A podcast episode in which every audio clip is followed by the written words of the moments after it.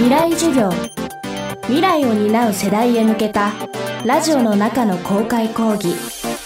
今週の講師はインサイトコミュニケーションズ代表でクリエイティブコンサルタントクリエイティブディレクターを務めております志垣二郎です。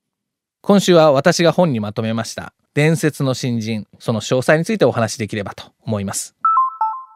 未来授業。この番組は暮らしをもっと楽しく快適に川口義賢がお送りします。未来授業。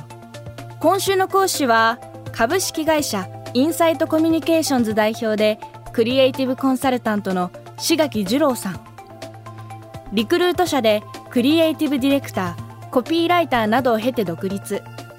コミュニケーションを軸に置いたコンサルティングで活躍しています。ロングセラー伝説の新人の著者としても知られ今年3月にはそれを漫画版で再編集した新刊も発表。新社会人が突き抜けるための方法を発信しています。今週は若い世代の社会人の方が伝説の新人として突き抜けた存在になるにはどうすればよいか。志垣さんに伺っていきます。未来授業1時間目。テーマは伝説の新人はここが違う。前職でリクルートにおりましてでそこで求人情報であったりだとかそういったものを作ってたんですけどもそこで仕事の魅力をお客様となる企業が伝えようとする時にやっぱりそれぞれエース社員を取材の対象として登場していただくことになるわけですね。何百人というレベルでインタビューずっと行ってまいりましてでそれを聞いてると少しずつ共通点が見えてくるようになったんですね。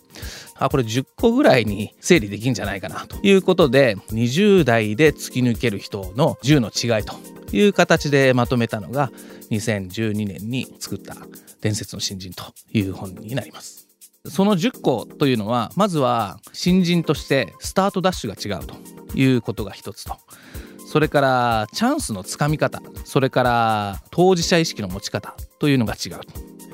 それから目標設定の仕方。目標設定をどういうふうにしていくかっていうことが違うと。それからそれらの目標を達成していくための時間の使い方。が違うと。まあそれに伴って日々仕事をしているといろいろな出来事が起こるわけですけどもそれをどういうふうに解釈して自分のものにするかという解釈力が違うと。それからビジネスはやっぱり相手があって仕事をしていくっていうことですので好かれ方といいますかあいつに仕事を頼んでみたいなと思ってもらえるような好かれ方が違うと。いうことと。それからあらゆる仕事で自分の考えを相手に伝えるっていうことがすごく必要になってくるかと思うんですがその伝え方が違う。そして自分のスキルを高めていくためにスキルを相手からどうやって盗むのかと。まあ学び方ですよね。そこら辺が違うと。スキルの盗み方が違うと。いうことと。最後に一つ加えたのは読書力が違うと。突き抜けてる方っていうのはまあ読書だけではないんですけれどもインプットの量が半端ないと。その中心には読書なりそういったものがあってこの読書力が違うということで10個にまとめさせていただきました。スタートダッシュ。当事者意識。目標設定時間の使い方などなど突き抜けた新人には10の違いがあると志垣さん。その違いは具体的にどんな行動に現れるのか伺いました。例えばあるプロジェクトを任されてこれを1年以内にやらなきゃいけないと。いうミッションを持った方があのそのプロジェクトにこの1年はかけるんだということでえそこまでやったんですかっていうような話があったんですが例えばそれは会社から5分ぐらいのところにアパートを借りたと。でもうすぐに仕事ができるような体制を作ったみたいなお話がありましてもうそれは今から20年30年ぐらいの前の話ですから、えー、働く環境っていうのはもちろん今とは違いますけれども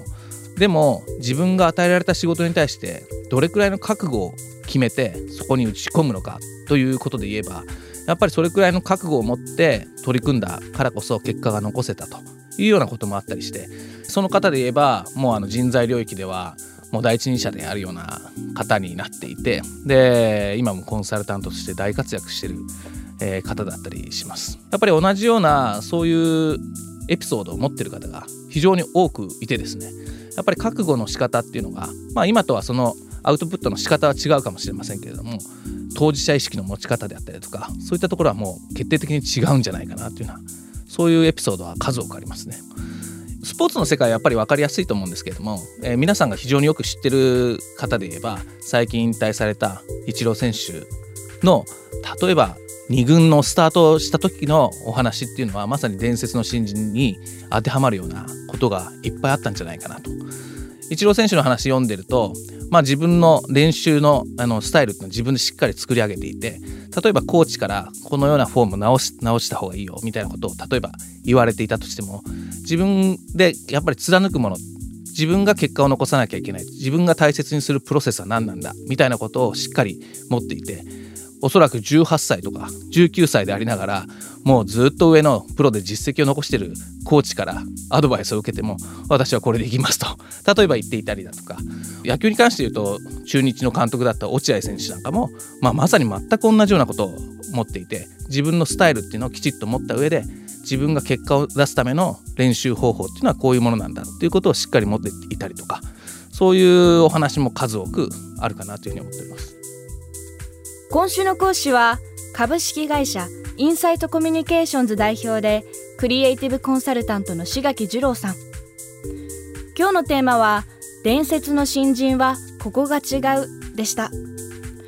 今回のお話のベースになった志垣さんの新刊漫画でわかる伝説の新人は集英社から出ています。明日も志垣さんの講義をお送りします。